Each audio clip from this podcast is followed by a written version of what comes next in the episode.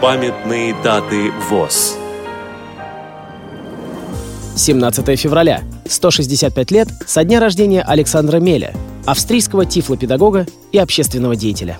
Программа подготовлена при содействии Российской государственной библиотеки для слепых –